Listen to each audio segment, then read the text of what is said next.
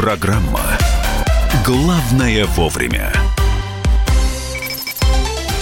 Здравствуйте, друзья. Добро пожаловать в программу «Главное вовремя». Радио «Комсомольская правда» вас приветствует. Мария Бочинина. И Михаил Антонов, здравствуйте. Будем обсуждать вместе с вами темы. Э, то, что обсуждается, то, что будет новое, то, что есть старое, э, но получившее свое развитие. 8 9 6 7 200 ровно 9702. Это сообщение на Вайбер, на WhatsApp, которые вы присылаете. 8 9 6 7 200 ровно 9702. Есть телефон прямого эфира. 8 800 200 ровно 9702. И прямая трансляция в Ютьюбе на на нашей странице. В Ютьюбе набираете «Радио Комсомольская правда», подписывайтесь на нашу страницу. И в частности, программу «Главное вовремя» сейчас можно не только слушать, но и смотреть и оставлять свои сообщения. Давайте друг друга поздравим. Центробанк и Министерство финансов презентовали проект новой системы добровольных пенсионных накоплений.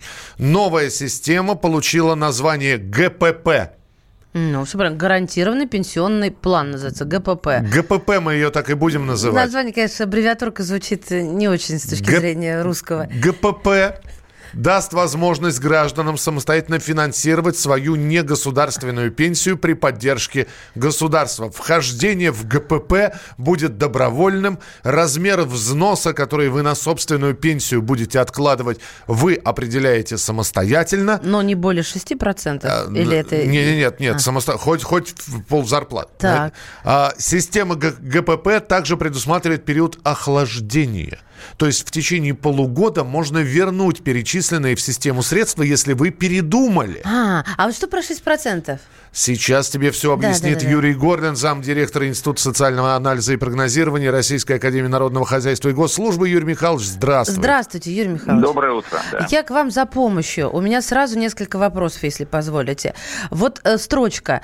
Э, пенсионные взносы работников в размере не более 6% освободят от НДФЛ, налога на доходы физлиц. То есть я, например, плачу 10, на 4 есть НДФЛ, а на, а на 6 нет, правильно? Ну, не совсем так. Ну, во-первых, давайте начнем сначала. Э, то, что вот вы сказали поздравить, я не знаю, это с юмором или нет, но мне кажется, что особо поздравлять нечего. Я бы сказал, что... это не юмор, это сарказм был, Юрий. Сарказм, понятно. Да. Ну, да, да. Значит, теперь что, объяснить конкретный вопрос. А, значит, наш, сейчас э, есть социальный налоговый вычет. Я не знаю, знаете ли ваши радиослушатели или нет. То есть человек, если потратит на здраво... на лечение, на образование и на самом деле на пенсионные накопления – он в пределах этих 120 тысяч свои доходы может уменьшить, и у него, соответственно, будет вычитаться 13%, 13 умноженное на эти 120 тысяч, ну, в пределах того, сколько он истратит, естественно. У него э, будет меньше взиматься налога на доходы физических лиц. Mm-hmm. Это, это уже есть сегодня. А то, что предлагает э, вот автор этого законопроекта, они говорят в дополнение к этому, если ты направишь до 6% на вот этот ГПП, угу. то у тебя, э, ну, условно, давайте, ты направил 10 тысяч рублей на этот ГПП. Тогда тебе э, 1300 будет возвращено в виде налогового вычета. Но это если эти 10 тысяч находятся в пределах 6% от твоей зарплаты. Ну, то есть это примерно, там, если у тебя зарплата 160 тысяч рублей, да, вот такая, 10 тысяч примерно, да? А если ты хочешь направить больше, чем 6%, то тогда ты можешь воспользоваться уже тем вычетом в пределах 120, который уже есть сегодня. Ой, ну как всегда, на, э, вот знаете, вот кручу, верчу, обмануть хочу. Юрий Михайлович, а что значит... Нет, припа... никто тут не обманывает как раз. Нет, просто, просто это очень, э, достаточно сложно. Хорошо, а что значит а, при поддержке государства? Вот э, финансировать свою негосударственную пенсию при поддержке государства, это что означает? Как ну, она меня поддержка поддержит? государства в этом и состоит, что а. бюджет будет недополучать, соответственно, давая этот вычет, НДФЛ. Региональные и местные бюджеты будут недополучать соответствующие доходы. Вот в этом примере 1300 э, региональный и местный бюджет в некой пропорции не получат Принято, 1300. Да, Юрий Михайлович, мы сейчас обсуждаем э, новую систему добровольных пенсионных накоплений. Остался один вопрос. А со старой-то что? Я... Да, где деньги, я, я, я прошу прощения. А что, старая Значит, приказала долго жить, что ли? Нет, нет, нет. Давайте не будем волноваться. Значит, ситуация... О какой старой идет речь? Значит, ну, о том, что я сейчас накопила. обязательные пенсионные накопления, которые работодатель осуществлял за работника 6%. Эти деньги с тем или иным успехом инвестируемые, они есть, просто никто их не заморозил, в отличие от того, что, как вы очень часто говорят, заморозили новые отчисления. Да, новых отчислений с 2014 года не поступают, но эти деньги, там больше, чем 2,5 триллиона, с тем или иным успехом, в зависимости от того, как соответствующий НПФ работает, они там инвестируются и какой-то, так сказать, доход приносят. Другое дело, что, как правило, этот доход э, меньше, чем инфляция, к сожалению. А, это с одной стороны. С другой стороны, есть негосударственное пенсионное обеспечение, которое уже сейчас есть.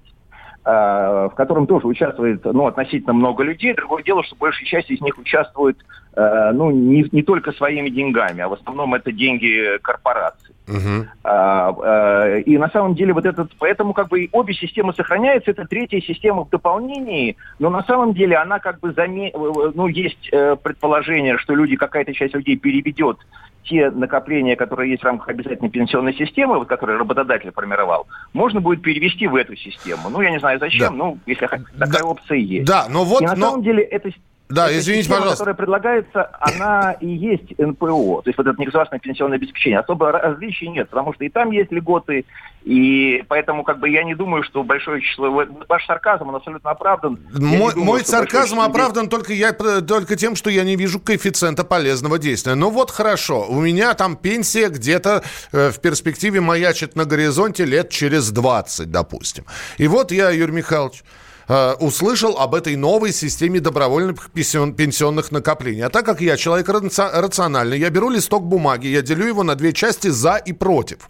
И у меня, значит, э, в одной стороне я пишу вот это вот э, ГПП, новую про новую систему, а с другой стороны банковский вклад – в коммерческий, в негосударственный банк. И я понимаю, что у меня плюсов, например, отчислений э, добровольных на счет на мой банковский, там, по крайней мере, проценты будут идти. Что здесь будет Центробанк и Министерство финансов с моими добровольными отчислениями? Уникальное торговое предложение, так сказать, хотелось бы. Да. Почему я должен выбрать его? Вы абсолютно правильно задаете вопрос. Я такой же вопрос задаю уже много лет. Э, и на него ответов нет. В этом все и дело, что в банках э, худо-бедно гарантируется некая доходность фиксированная. В банке ты можешь в любой момент деньги забрать, если вдруг тебе потребуется. То есть ты вполне можешь планировать эту ситуацию. Здесь тебе никто никакую доходность не гарантирует. Деньги ты должен отдать ну, на 30 лет там, условно накопления и потом еще 20 лет получать, дай бог, будешь жить столько, да? Поэтому вот ваши этой бумажки, где плюсы и минусы, одни плюсы на другой стороне, к сожалению. Спасибо. Спасибо, Спасибо большое. Юрий Горлин, заместитель директора Института социального анализа и прогнозирования Российской Академии Народного Хозяйства и Госслужбы был у нас в прямом эфире. А у меня как-то нервный смех. Я сижу и все время, знаешь, подхихикиваю. Потому что мне блин, смешно. По-другому и не скажешь. Это издевательство какое-то. Это, знаешь, это как вот... А, а мы сейчас еще что-нибудь придумаем. А, подожди, подожди. Зачем? Я тебя... Я, нет, я тебе объясню. Значит, э, зачем? Итак, чтобы... Ты объяснил про банки. Нет, я про банки объяснил. Для чего это делается, понятно, чтобы человек задумывался о том, на что он будет жить на пенсии. То есть есть обязательное отчисление, да, и будет наверняка минимальная пенсия какая-то. Вот, здесь э, возможность э, работающему человеку откладывать себе на пенсию. Да, но почему я должен откладывать Центробанку и Министерству финансов? Которому и даже... вера минус три, даже Ну хорошо, 0. я даже бог с ней, с верой надеждой и любовью. По, Бог да посмотри, с ними. что люди пишут. Не, подождите, подождите. Даже сидит. Бог с ними, с этой верой и надеждой. Допустим, я доверяю государству. Ну, допустим. да? ну вот я молодой человек, меня не коснулись кризиса 98-го, 2008-го, 2014-го. Как-то оно прошло мимо меня. Вера есть государству, да? Но я, опять же, просто, ребята, мои деньги, я не хочу, чтобы они лежали мертвым грузом. Я могу сейчас э, откладывать эти деньги, потом переводить их в квадратные да, метры, ну ты это сказал. в золото, во что угодно. Как же в это поверить, в новые пенсии? Опять же обманут, как обычно. Первое сообщение. Дальше. Ну, ГПП слышится как ГПТА, это понятно, это всем так. Вспомните, пожалуйста, когда в последний раз пенсионные инновации улучшали жизнь пенсионеров настоящих и потенциальных. На моей памяти любое нововведение приводило или к заморозке накоплений, или к увеличению пенсионного возраста. Вот, пожалуйста, Алексей, 35 лет, Ростов, вот он молодой человек. Да, Павел, молодой... перестаньте спамить мы поняли. Попробуйте все в одном предложении написать, а государство а не 20. ответит, если очередной Минц свинтит из страны. Ну, а государство ответит, если очередной человек ответственный свинтит из страны. Не, ну там есть гарантии какие-то. Другой вопрос. Какие? Что... Ну где ты видишь гарантии? Гарантии были, когда у тебя до этого, э, что там было с, с нашей пенсией, заморозили, да? У тебя, у тебя нет никаких гарантий, вообще никаких. Угу. 8 9 6 7 200 ровно 9702. Это ваше О. сообщение. 8 9 6 7 200 ровно 9702. И вот во что выливается вот все, вся эта история.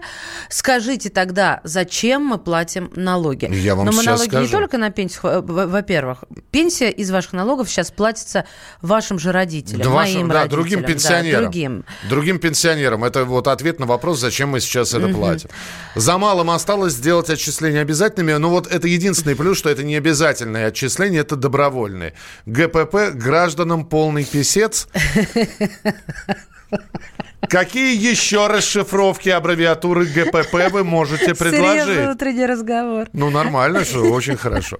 Итак, Центробанк. Как не сдержаться от смеха, я не знаю. Центробанк и Министерство финансов презентовали проект новой системы добровольных пенсионных накоплений. Гарантированный пенсионный план. ГПП. Не ГПТА, как вы пишете, а ГПП. Вот э, мы дальше будем говорить э, с экспертами. Вы присылайте свои сообщения 8967 200 ровно 9702. 8967 200 ровно 9702. Вдруг найдется среди наших слушателей человек, который э, захочет... Видит и, свет в окне. И скажет, а я попробую отчислять в ГПП денежку. Ну попробуйте. Главное вовремя. Чиновникам в России не до шуток. За них взялись Андрей Рожков и Михаил Антонов. Зачем вы скорую вызывали? Сами не могли нож достать, что ли? Вы знаете, что бывает за ложный вызов? Что бывает? Что бывает за, ло... за... Штраф сейчас за ложный вызов большой. Господа депутаты, значит, я собрал вас здесь, чтобы сообщить на пренеприятнейшее на известнее на. Нам, значит, нечего больше на запрещать на.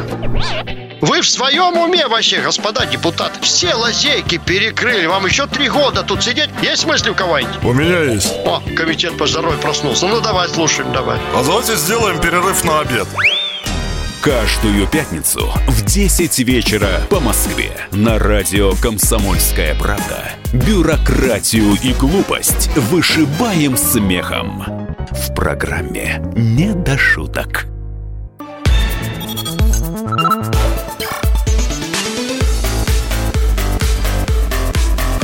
Программа «Главное вовремя».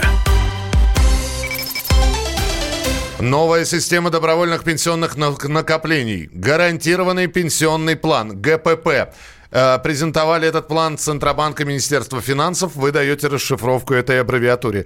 Э, Господ... Мы, правда, не, прости... не просили, честно. Мы серьезно как-то пытаемся. Нет, я уже просил. Господи, помоги пенсионерам. Господи, прощай пенсия. Государство просит помощи. Государство пустило по миру.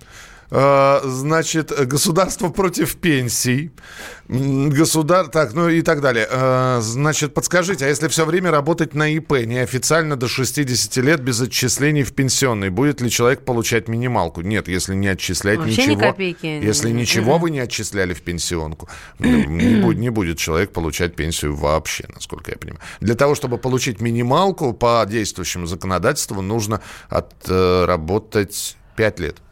По-моему, 5. Я сейчас я могу соврать, э, надо проверить эту информацию. Э, если пенсионные накопления не востребовались, человека не стало, выплатят ли родственникам пенсионное накопление умерших? Да, выплатят. Здесь, э, что касается вот этого добровольного взноса, да, выплатят. Так, такое чувство, что в правительстве сидят или дураки, или враги народа. Что они делают? А, их хваленый президент смотрит, наслаждается, что ли? Краснодар Калашникова. Ну, давайте еще раз для тех, кто только что подключился, чтобы все-таки не быть просто шутами. Это добровольная система. Да, это предложение, во-первых. Никто не тянет на Аркане в эту добровольную систему накопления. Миш, Если по порядку. ЦБ и Минфин презентовали проект новой системы а, добровольных пенсионных накоплений. ГПП – гарантированный пенсионный план. Слово «гарантированный» здесь действительно вызывается такое чувство сарказма. Размер взноса участник определяет самостоятельно. Вхождение угу. в ГПП будет добровольным. А в течение полугода можно вернуть перечисленные в систему средства, если вы вдруг перечислили, а потом передумали. А представляешь, там э, вот 6 месяцев и один день. Ну, Нафаня! ну не, не, не успел, значит, вот. Опоздал. Вот, э, господи, прости, придурок. Так, все, вы? а, давайте голосование. Немножечко по- по- по- поголосуем. Слушайте, ну мне, мне просто Не интересно, хочешь? да, да, давайте действительно систему голосования запустим прямо сейчас. Голосуйте. Мне просто интересно, найдется ли какое количество людей, дозвонившихся сегодня по одному из телефонов, у нас, ну, э, будет перечислять добровольно пенсию. Итак, значит, мы все понимаем с вами, спасение утопающих – дело рук самих утопающих. Можно рассчитывать на пенсию от государства, но пока мы до нее с вами доживем, в общем-то, еще 30 раз реформы пройдут какие-то. И поэтому, конечно, задуматься о том, а на, чем, на что мы будем жить э, после того, как нам исполнится 60 лет, задумываться нужно уже сейчас. И вот предлагается такая добровольная система. И, э, во-первых, 637-6519. Коплю на пенсию самостоятельно, ни- ни- ничего не хочу, ничего не прошу, ничего не, не требую. 637-6519. То есть вот действительно по такой э, формуле спасению утопающих – дело рук самих утопающих. Ничего от государства не жду, потому что не верю. 637-6519. 637-6518. Ребята, э, современной России не так много, всего, не так много лет. Всего-навсего 28 лет современному государству. Сейчас пенсионная система только выстраивается. Можно критиковать, можно ругать, можно говорить, что она несовершенна. Но когда-нибудь это придет к нормальному абсолютно положению когда пенсии э, действительно будут и накапливаться, и, и добровольное отчисление, и недобровольное отчисление, и пенсии будут достойными. И вы в это верите. Надо чуть-чуть еще подождать. 637-6518. Сынок, Итак, 637... Сколько? 637-6519. Никому не верю, государству не верю, только сам и, и только самостоятельно. 637-6518. В общем, все придет в норму. Дайте еще немножко времени. 637-6518, код Москвы 495.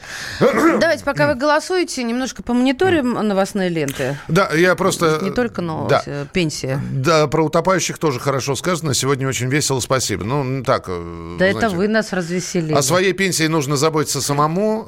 Э, Я сохранил почки, на дожитие хватит. Вы понимаете, 60-летние почки вряд ли кому-то нужны будут. Но в любом случае спасибо, что Человек написали. сказал, что он сохранил их с молоду. Вот ты, у тебя стакан всегда наполовину пуст. У меня стакан э, всегда наполовину. А полон или пуст, это уже решать самостоятельно любому человеку. Давайте действительно посмотрим по новостям, пока голосование идет. 637-6519. Никому не верю, коплю сам. 637-6518. Все наладится, дайте время. Сейчас э, методом проб и ошибок выстраивается пенсионная реформа. Ну и э, итоги голосования буквально через несколько минут. Ну а пока немножко хочется нас с вами расслабить, рассказать, что британская компания, я так читаю название следующим образом, Ваучер. Ваучер. Так. Открыла вакансию путешественника с зарплатой а, более 2 миллионов рублей в год. 25 тысяч фунтов стерлингов. Среди требований совершеннолетний возраст, действующий загранпаспорт, любовь к поездкам и создание уникального контента. Ну, в общем, показать, какие замечательные у компании туры и опробовать 40 предложенных маршрутов. Всегда кажется, такая классная работа. На самом деле, конечно, нет ничего слаще дома, особенно когда ты взрослый. Главное вовремя. Здесь очередной скандал. Преподаватель факультета гуманитарных наук Высшей школы экономики, филолог Гасан Гусейнов попытался объяснить свои слова об убогом и клоачном русском языке. А, Он отметил, что люди не поняли, э, что они прочитали. Э, Дело в том, что на своей странице Гусейнов опубликовал пост, в котором возмутился отсутствием иноязычной прессы в московских киосках и назвал современный русский язык убогим и клоачным. Он отметил, что Россия не империя и не великая держава, а порядком одичавшая страна. Сейчас он пытается оправдаться. Давайте послушаем Гасана Гусейнова прямо сейчас. Меня еще не уволили сегодня, и потом у нас в стране свободу слова, вот ни разу нигде не было сказано, что русский язык убогий. Да, есть разница между языком как некоторой системой и тем языком, конкретным языком, на котором люди говорят, пишут. А тот, кто отреагировал просто на набор слов, понял меня неправильно и немедленно начал выступать, как это так, он обижает наш великий могучий русский язык. А вот ваш русский язык не великий и могучий. Он великий и могучий у кого-то другого. А хороший русский язык у Дениса Драгунского, у Льва Рубинштейна, у Михаила Шишкина. Ну, нужно сказать, что я знаю прекрасно, о ком идет речь. Это советский и российский филолог, автор книг, более ста статей, постоянный популяризатор науки, с, с, филологии, истории и так далее, политика, литература. Умнейший человек, и, конечно, мне кажется, странно его обвинять в русофобии, а мы же все... Я, я каждый день сталкиваюсь, и вы, слушатели, и я вам эти претензии предъявляю, в том числе иногда что каждый слышит, как он хочет. И это физиология человека. Но, э, тем не менее, я бы э, все-таки призвал бы следить за своими словами, даже если... В нынешнем обществе мы все да, должны прикусывать что, регулярно Чтобы потом языка. не приходилось оправдываться, я не совсем то имел а как в виду. свобода слова, Мишечка? Минуточку, я еще раз говорю. Тогда нужно фразы и построение фраз делать так, чтобы это было однозначно понятно. Угу. Чтобы не было потом, вы меня не так поняли, я хотел сказать совершенно другое. Поэтому, господин Филипп, филолог Гасан Гусейнов э, сейчас поясняет, что он хотел сказать, хотя, наверное, нужно было в своем э, сообщении в Фейсбуке изначально написать так, чтобы было всем понятно. Но в любом случае скандал продолжается, и говорят, что увольнение все-таки из высшей школы экономики последует. Говорят. Последим. Последим, Потеряют, конечно, большого ученого. Последим за развитием событий и итоги нашего голосования про э, пенсии. Значит, э, государству не доверяю, э, коплю самостоятельно 89%. Надеюсь, что все-таки пенсионная реформа когда-нибудь придет к нормальному человеческому виду 11%. Спасибо большое. Мы продолжим через несколько минут. Это программа «Главное вовремя». Мария Бочинина. И Михаил Антонов.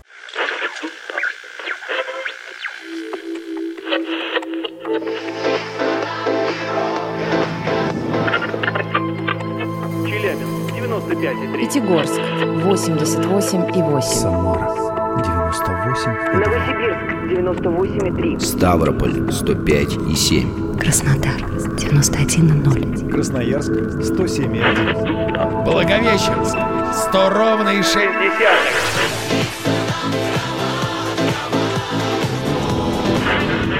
Санкт-Петербург 92,0. Москва 97,2.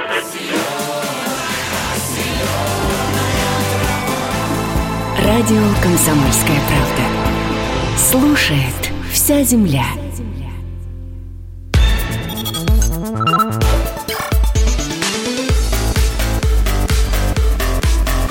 Программа «Главное вовремя».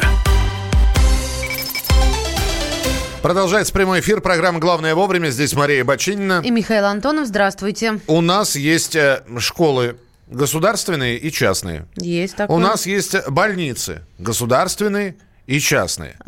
Сейчас ну, коммерческие. Он, смотрите, до чего сейчас он дойдет. Я, я дойду сейчас до новости, которые мы будем обсуждать. Я хочу ее поставить на голосование. Так вот, Москва может стать пилотным регионом по реализации проекта строительства частных СИЗО. Класс! Простите, я понимаю, что немножечко, может быть, слишком эмоционально или местами по-детски, но вот уже вторая новость с утра, которая меня ставит немножко в тупик. А так бывает, хочется воскликнуть? Вот э, э представьте о том, вот вы только услышали об этом, что есть государственные следственные изоляторы, ага. и есть и, и теперь хотят частные, по... частные, ну, да. наверное, с государственным участием, но тем не менее частные. И вот э, сразу голосование запускаем, опять же таки. Голосуйте. Ничего не вижу в этом плохого. Пусть будет. Есть государственное, есть частное. Почему нет? 637-6519. 6376518 дожили. Вы еще тюрьмы частные сделаете окончательно уже. Колонии частные. Да что дойдем-то? Не надо э, передавать это коммерсантам. Итак, 6376519, ничего страшного, пусть будут частные СИЗО, э, не государственные СИЗО. 6376518, оставьте хотя бы эту сферу э, под э, монополией государства. Не надо отдавать там э, партнерам. Э, с нами на прямой связи член э, общественной наблюдательной комиссии Москвы, член общественного совета Федеральной службы исполнения наказаний Ева Меркачева. Ева, здравствуйте. Доброе утро. Здравствуйте, Доброе. Ева. Как вы относитесь к этой инициативе? На ваш взгляд, э, это необходимость уже назрела такая или Да нет, на самом деле никакой необходимости нет. Более того, если мы берем в целом все СИЗО по стране, у нас э, даже есть свободные места, скажем так, в СИЗО. То есть нет перелимита тотального. Однако э, есть регионы, их четыре, где все-таки наблюдается такая перенаселенность населения э, тюремного. И поэтому, наверное, заговорили про то, что нужно создавать такие частные СИЗО. Но Москва я- в эти четыре входит, Ева? Да, Москва входит, Москва, Московская область, Питер. Вот. И я считаю, что на самом деле тут надо решать проблему по-другому. Ну, во-первых, надо меньше сажать. А Дело в том, что ведь всегда находятся люди, по идее, только в крайнем случае, когда они могут действительно либо сбежать, да, либо это иностранцы, а, либо это тяжкое преступление, вот прям особо тяжкое. Мы должны понимать, что если мы не оставим этого человека на свободе, а, если оставим на свободе, то он там начнет убивать, грабить, ну и продолжать свою преступную деятельность. В основном же примерно процентов 60 людей, которых я вижу в СИЗО, это совершенно э, такие граждане, ну, разных категорий они бывают, но тем не менее это не те, кто будут нас пугать, да, и кого встретим на улице, мы наверняка там, не знаю, там столкнемся с какими-то неприятностями. А, уважаемая Ева, скажите мне, пожалуйста, а ну давайте мы, когда мы говорим опять же про частные школы, про частные поликлиники и медицинские учреждения, там понятно, на чем коммерсанты зарабатывают. Ну, объяснять не надо, оно и понятно. Плата и так. Скажите, а вот а, появление частных СИЗО, там заработок на чем будет строиться? Это же тоже бизнес. А мы понимаем, что бизнес вот таким вот, знаете, э, благотворительным не бывает.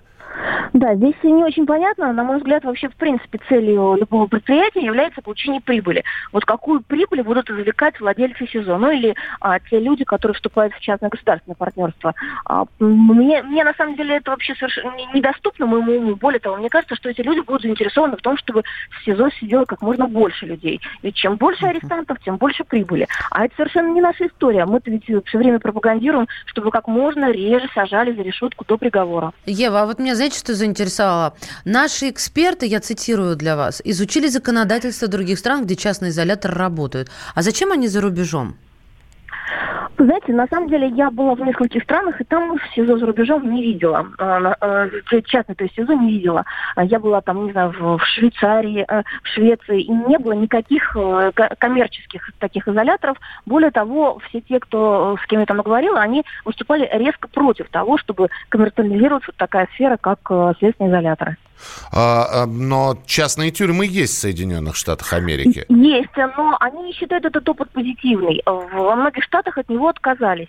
Из-за Они- чего? Можно уточнить? А вы знаете, по, по разным причинам, в том числе потому, что зачастую невозможно отследить, что с человеком там происходит а, во время его заключения. Может быть, он там, знаете, как в пятизвездочном отеле, только деньги лишь бы платил, да? Да, да, ведь цели, опять же, повторюсь, разные. У предпринимателя извлечение прибыли, а у государства стоит цель наказать человека и исправить его по возможности. Так вот, я говорю, настолько противоположны вот эти задачи, что они никак не могут пересекаться. Конфликт интересов. И- Да, конфликт интересов. И тем не менее, Москва собирается стать пилотным регионом по реализации проекта строительства частных СИЗО. А, Ева, вы можете хотя бы представить и дать отличие между теми СИЗО, которые существуют сейчас, и какое отличие будет у частного СИЗО? Вы знаете, я считаю, что этот проект э, не состоится, э, потому что, насколько я знаю, руководство и ФСИН против выступает, но руководство страны тоже считает, что не нужно эту сферу переводить в, в частные какие-то руки, отдавать. А поэтому, э, мне кажется, изначально это так просто прозвучало красиво, наверное, вот, но э, никакого будущего у этого э, проекта нет. Ева, а Это кому, не- в- кому выгодно строить эти частные СИЗО? А вот э, опять же непонятно. Нам стали говорить про то, что хорошо бы, если бы в этих СИЗО частных находились предприниматели. Но позвольте, у нас уголовный кодекс единый для всех. У нас нет уголовного кодекса для олигархов и уголовного кодекса, например, для уборщицы. Если они совершили преступление, то они одинаково наказываются по закону. Неважно, э, какой человек э, принадлежит категории. И вообще у нас нет разделения класс, на классы общества. У нас конституция, которая говорит, что все равны. Поэтому вот появление каких-то особых тюрем, особых СИЗО, оно противоречит нашему главному Я знаете, документу. почему спросила? Может быть, э, направить э, вот эти желания, может, там какие-то налоговые льготы в, в какое-то э, более нужное русло? Пусть сады строят детские, там, больницы. и- А лучше им за это- школы. И потому что, школы, знаете, да, как послабление. говорится, каждая новая это, да. школа э, способствует тому, чтобы закрылась какая-нибудь старая тюрьма. Это правда, потому что вот я, например, была в частности а, в одной колонии, где находятся молодые люди от 25 до 35 лет, первоходы, за совершение тяжких и особо тяжких преступлений. Так вот, выяснилось, что треть этих молодых людей, которые попали в заключение, совершив преступление, они не имеют образования. Поэтому там огромная школа, вот, она все время заполнена, и вот, честно говоря, меня это потрясло. Соответственно, есть прямая связь между образованием и совершением преступления. Эти люди, они не взялись не с другой планеты. Вот эти самые преступники, да, которых мы потом судим, мы удивляемся тому, как они могли совершить эти страшные преступления. Нет, они были среди нас, они вот выросли, а а у них был какой-то э, пробел в воспитании, в образовании, и вот случилось то, что случилось. Ева, но ведь вы член общественной наблюдательной комиссии Москвы, да? А у нее есть председатель Георгий Волков, и, э, который, наоборот, поддерживает э, строительство СИЗО. Я просто процитирую сейчас. Э, Сегодня у Федеральной службы исполнения наказаний России нет денег и возможностей расширить площади, которые имеются. Да и вообще душ должен быть в каждой камере. Но, опять же, при всем желании для ФСИН это нереально. Не выдержат коммуникации, и душ тот самый съест драгоценные квадратные ме- метры. Поэтому необходимость создания частных тюрем не вызывает никаких сомнений у практиков. Ну, это его личное частное мнение. Он не может представлять мнение всей общественной наблюдательной комиссии, хотя бы потому, что по закону каждый наш э, член, он равен другому. Поэтому мы все независимые, можем высказывать свое мнение. Вот он высказал свое. Я же высказываю в данном случае свое, и оно категорически э, противоположно, скажем так, тому, что сказал Георгий Волков. Принято. Спасибо большое. Ева Меркачева, член общественной наблюдательной комиссии Москвы, член общественного совета Федеральной службы исполнения наказаний. Итак, что мы имеем в сухом остатке? У Федеральной службы исполнения наказаний нет мощностей, денег, возможностей для расширения уже имеющихся СИЗО. То есть у них есть ограничения по квадратным метрам, и ну, все, что они могли придумать на этих квадратных метрах, они и придумали. Дальше денег они... э, И денег нет, и трат нет. Поэтому и предлагается создать частный СИЗО. Вы, Вам- конечно, категорически все против, судя по вашим сообщениям. Я пытаюсь сейчас посмотреть голосование, но у нас голосование неоднозначное. Я напомню еще раз, 6376519, да, пусть будут частные, пусть будут государственные. Ничего страшного в этом нет. 6376518, нет, все должны быть равненькими. А то, э, а как вы будете выбирать? Вот задержанный на митинге в Москве. Есть у него деньги или нет. Это разделение на классы. Это, знаешь, это такая будущая утопия. Если случится, допустим, экологическая катастрофа, и вот у тебя есть деньги, а у меня нет. Ты можешь или твои дети выйти в скафандре на улицу, потому что у тебя есть средства, чтобы его купить, а я помру. У меня сила есть, я отниму скафандр. Маша, я отниму скафандр. Слышь, а у меня Если будет, если есть. будет вопрос выживания, я просто ответит. скафандр отниму. Давайте почитаем. У тебя. Михалыч, за это я тебя и уважаю. Частные видеокамеры, фиксация автонарушений. Теперь частный сезон. Ничего не напоминает? Георгий Ткачев, а я еще добавлю.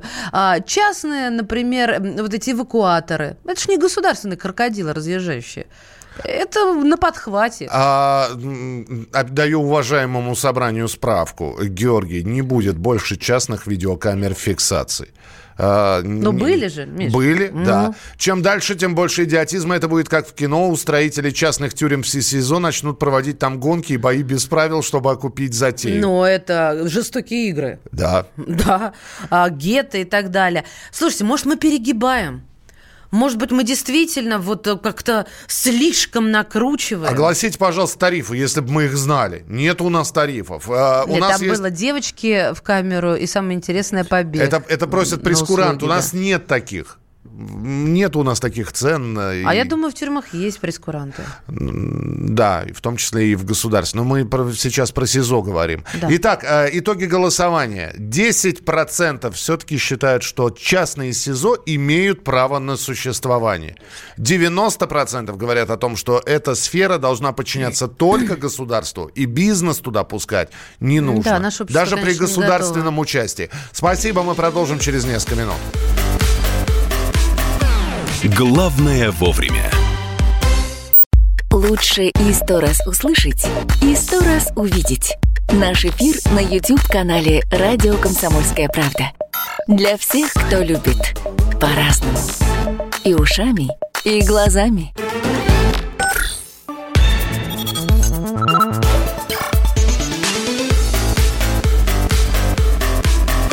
Программа «Главное вовремя».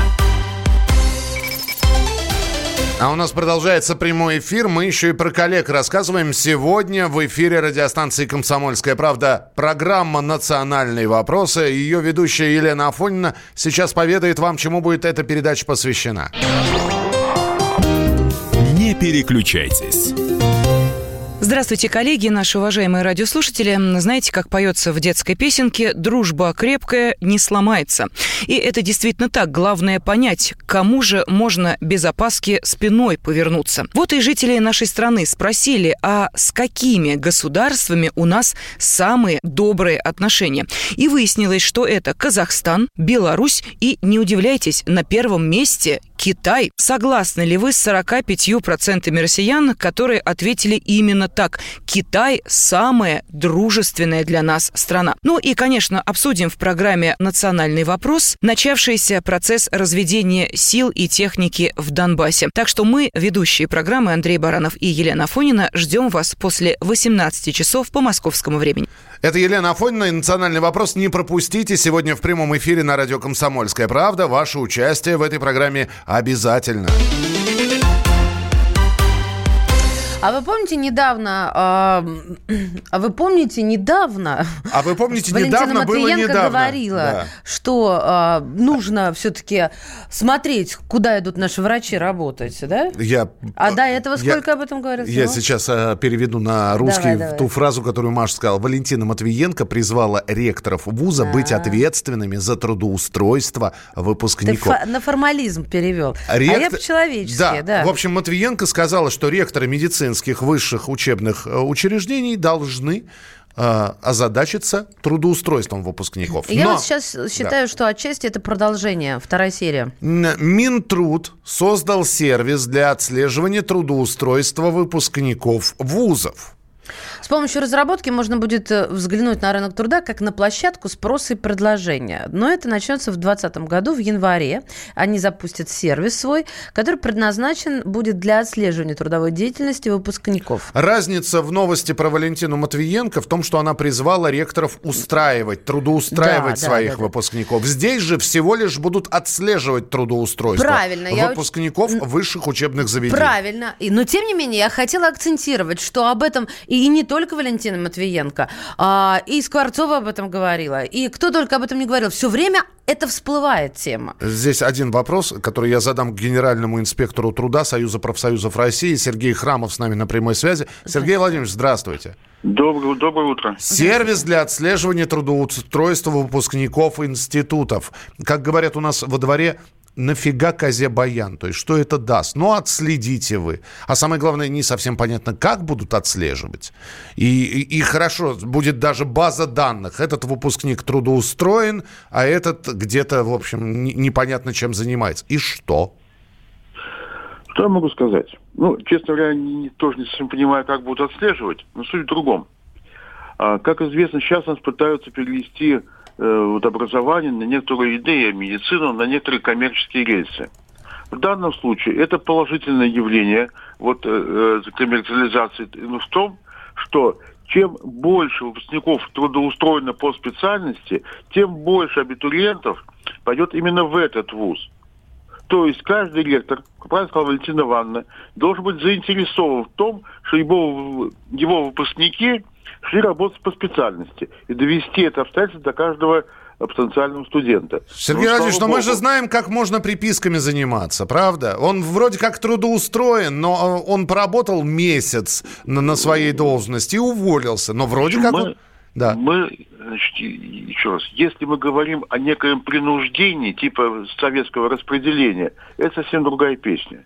Но если э, вуз хочет, чтобы к нему шли люди учиться, он должен в том числе показывать свои конкурентные преимущества. То есть то, что есть э, серьезные работодатели, которые делают заявки на э, студентов данных специальных данных профессий, делают им стажировку. Это замечательно, если это будет так. А приписки, век интернета, приписками такого рода заниматься очень сложно.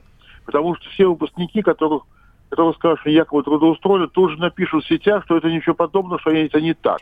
Поэтому контроль через интернет студенты умеют делать лучше, лучше, чем я. Мгм. То есть э, такая, э, такой список, он все-таки может принести какую-то пользу. И, и, и Нет. п- и эта польза будет скорее для высших учебных заведений. Я, я резко протестую против термина «список». Я говорю о термине «статистика». Статистика, хорошо, Список да. поименный недопустим. Мгм. Это недопустимо. Вот статистика, что вот из такого-то вуза столько-то студентов, э, медиков э, пошло работать в гос э, там больнице, кто-то пошел в частные клиники. Это будет э, реклама вузу. Дай бог, чтобы эта реклама была совпадала с действительно, вы правильно говорите, сомневаетесь, ну, в ВУЗе нет. А, но это хорошо. Пусть будет. Хорошо, Главное, да. чтобы не было распределения. Обязательно, что ты должен ехать там в Смутаракань, ты работать там три года без права выезда. То есть фактически альтернативная воинская служба получается. Это другое. И, соответственно, положение раба ты не можешь туда уехать. Это другой разговор. Вот там будет и коррупция, и все что угодно. Принято. Спасибо большое. Сергей Храмов, генеральный инспектор труда Союза профсоюзов России. Но вот хочется все-таки посмотреть этот сервис, который будет отслеживать трудоустройство выпускников вузов. Он будет открыт для всех. Можно ли будет посмотреть, куда... э, Или это только работодатель сможет увидеть? Или это только потенциальный работодатель получит доступ к этому сервису на какое-то определенное время, а так он будет в закрытом формате работать. Э, В 2020 году заработает, обязательно вам об этом расскажем. Продолжим через несколько минут. В начале следующего часа программа «Главное вовремя». Мария Бачинина. И Михаил Антонов. Оставайтесь с нами. Самара 98,2. Ростов-на-Дону. Иркутск. 89 и 8. 91,5. Владивосток. 94. Калининград 107 и 2. Я влюблен в тебя. Казань 98 Нижний Новгород. 92 и 8. Санкт-Петербург. Волгоград. Москва. 97 и 2. Радио «Комсомольская правда». Слушает вся страна.